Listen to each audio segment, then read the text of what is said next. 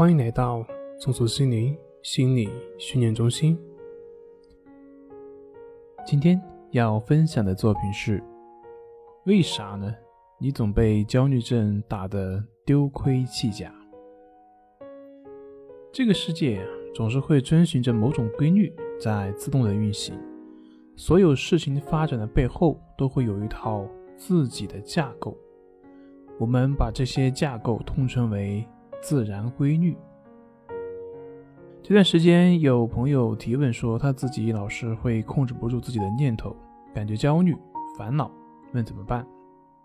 其实，不管是我们的念头，还是我们的情绪，或者是我们的症状表现，我们有谁能够控制得住吗？比如说，你难过的时候，你可以让自己不难过吗？比如说，你高兴的时候，可以让自己不高兴吗？我们连自己的心都控制不住，那其他的又有什么可以控制得住的呢？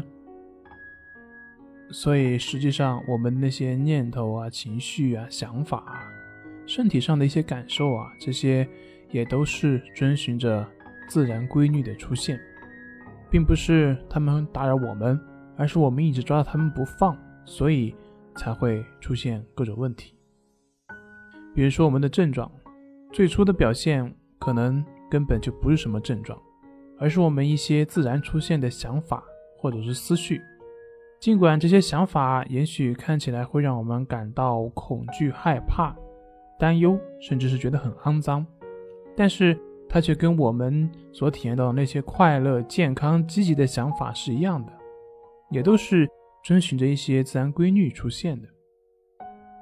从本质上来说，都是一样，没有区别。同样的，也都是会经历升起到灭去的过程。那我们为什么会纠缠出症状呢？而为什么别人不会呢？原因就在于我们在面对这些自然升起的想法、观念和情绪的时候，并不是像面对我们喜欢的那些想法一样去接受它，而是把它当做异类，不断的去排斥它，不断的去强化它。